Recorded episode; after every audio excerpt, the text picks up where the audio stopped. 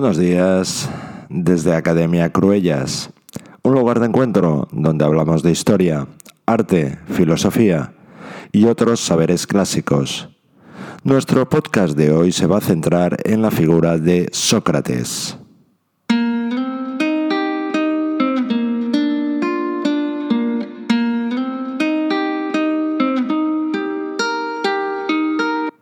Sócrates, hijo de escultor y comadrona, nació en Atenas en el año 470 a.C. No escribió ninguna obra, tal vez porque él consideraba que el diálogo, la comunicación directa e interpersonal, era el único método válido para la filosofía. Características de su forma de entender y practicar el diálogo son la ironía y la mayéutica, su ironía se expresa a menudo en la actitud modesta del solo sé que no sé nada, y la mayéutica, arte que según él había heredado de su madre, consistía en hacer preguntas de forma que fuera el interlocutor quien acabara sacando de sí mismo las formulaciones correctas sobre el tema en cuestión. Ciudadano ejemplar, fue acusado de impiedad y condenado a morir en el año 399 a.C. Pudo huir, pero prefirió obedecer las leyes de la ciudad y morir. Bebió la cicuta tras charlar larga y tranquilamente con sus amigos sobre la inmortalidad del alma.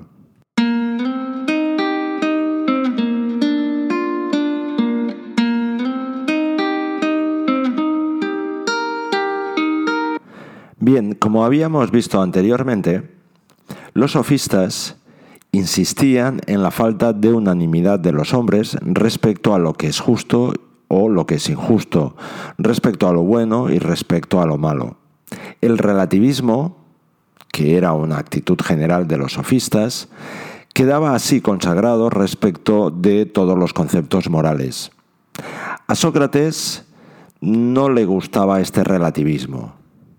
Sócrates pensaba que si cada uno entiende por justo y por bueno una cosa diferente, si para cada uno la palabra bueno y malo, justo e injusto poseen significaciones distintas, la comunicación y la posibilidad de entendimiento entre los hombres resultará imposible.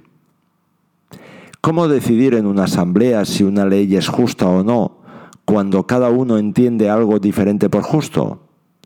Por lo tanto, la tarea más urgente es la de restaurar el valor del lenguaje como vehículo de significaciones objetivas y válidas para toda la comunidad humana.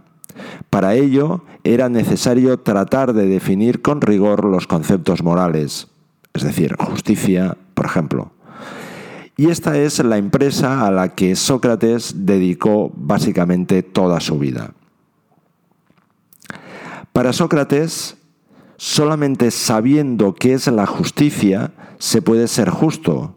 Solamente sabiendo qué es lo bueno se puede obrar bien. A esto él, bueno, él eh, recibe el nombre de intelectualismo moral, que lo podríamos definir como aquella doctrina que identifica la virtud con el saber. Esta forma de concebir la moral puede resultar un poco chocante o rechazable para muchos de nosotros. Estamos habituados a ver personas ignorantes que son buenas y obran de forma correcta, aun cuando no sepan definir qué es bueno y qué es eh, rectitud. Y también estamos habituados a ver personas con un alto nivel eh, cultural de conducta reprobable. Por lo tanto, la doctrina socrática es ciertamente es bastante chocante y por otro lado Sócrates es consciente de ello y vale la pena analizarlo con un poco más de profundidad. Comencemos señalando que los griegos solían distinguir dos ámbitos generales en el saber. El saber teórico o teorético, recibía el nombre de teoría, conocimiento meramente contemplativo, y el saber de tipo práctico, encaminado a la acción. Dentro del saber práctico distinguían a su vez los saberes encaminados a la producción, poiesis, producción de objetos, conocimientos técnicos, etc., y el saber encaminado a regular la conducta, praxis. Dicha conducta podía ser una conducta individual y social, todo lo que es el conocimiento político-moral. La relación existente entre estos eh, tipos de saberes fue analizada de forma muy diferente por los filósofos griegos. Por ejemplo, para Platón, el saber teórico y el saber práctico moral coinciden en la contemplación de bien. Y por ejemplo, este fue uno de los puntos en que Aristóteles se alejó básicamente de Platón.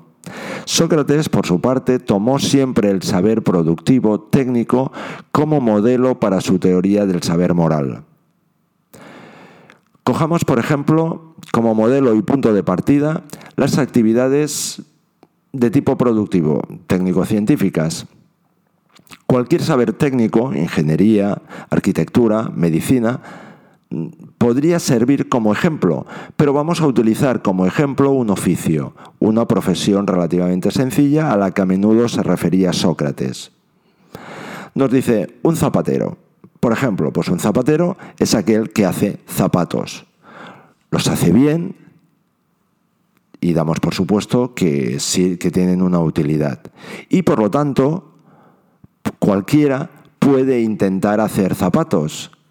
Ahora bien, seguramente los hará mal. Zapatero es el que los hace bien y cuanto mejor los haga, mejor zapatero será.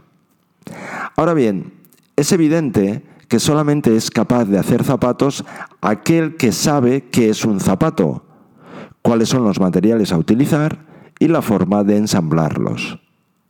Pasemos ahora al ámbito de la moral. Un hombre justo diremos que es aquel que, que lleva a cabo acciones justas, da consejos justos o dicta leyes justas. De la misma forma, habremos de decir, según Sócrates, que solamente es capaz de hacer leyes, acciones o consejos justos aquel que sabe que es la justicia. Por supuesto, alguien podrá actuar justamente sin saber qué es la justicia, pero en dicho supuesto se tratará de un acierto puramente casual. También, en el caso de las actividades técnicas, pueden darse aciertos casuales. Ah, yo que sé, a veces puede sonar la flauta por casualidad, de alguna forma. Y Así como el que acierta por casualidad con un remedio para una dolencia no puede ser considerado médico, ya que desconoce el oficio, no se puede decir tampoco que es justo quien realiza acciones justas sin saber qué es la justicia. Este intelectualismo moral lleva a paradoja. ¿Por qué? Porque, por ejemplo, un buen arquitecto es aquel, podríamos decir, que sabe hacer edificios. Por tanto, aquel que sabiendo hacer bien un edificio lo hace mal intencionadamente, es mejor arquitecto que el que lo hace mal porque no sabe hacerlo bien. Por lo tanto, no hemos de concluir que el que obra injustamente sabiéndolo es más justo que el que lo hace por ignorancia. El sentido común y la sensibilidad moral eh, se revelan frente a estas preguntas de alguna forma y frente a esta conclusión. Sócrates propone esta paradoja en un diálogo platónico, el Menor, y la propone con toda crudeza, pero también con toda ironía. La conclusión, es decir, si alguien cometiera una injusticia sabiéndolo y por lo tanto sería más justo puesto que sabe que otro que la cometiera sin saberlo, como hemos dicho, la conclusión de todo ello es correcta, pero precisamente por serlo plantea un caso teóricamente imposible.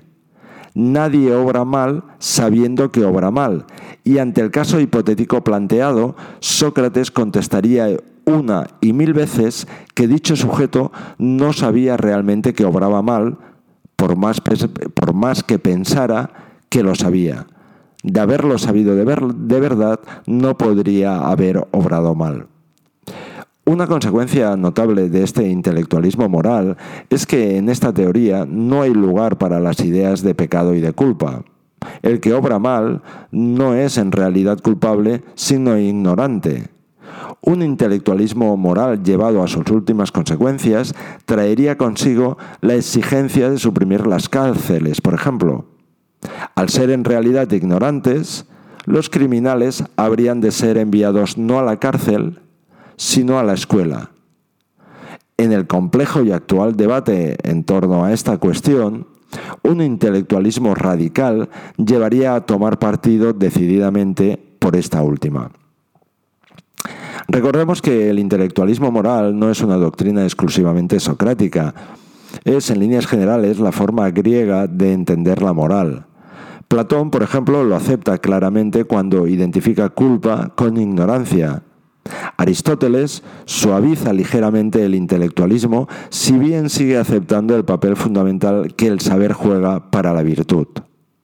Saber qué es la justicia es necesario, aunque no sea suficiente para ser justo. Y por, otro lado, este intelectualismo moral eh, continúa practicándose en todas las escuelas del periodo helenístico. Desde Fraga te saluda Óscar Cruellas. Sé feliz.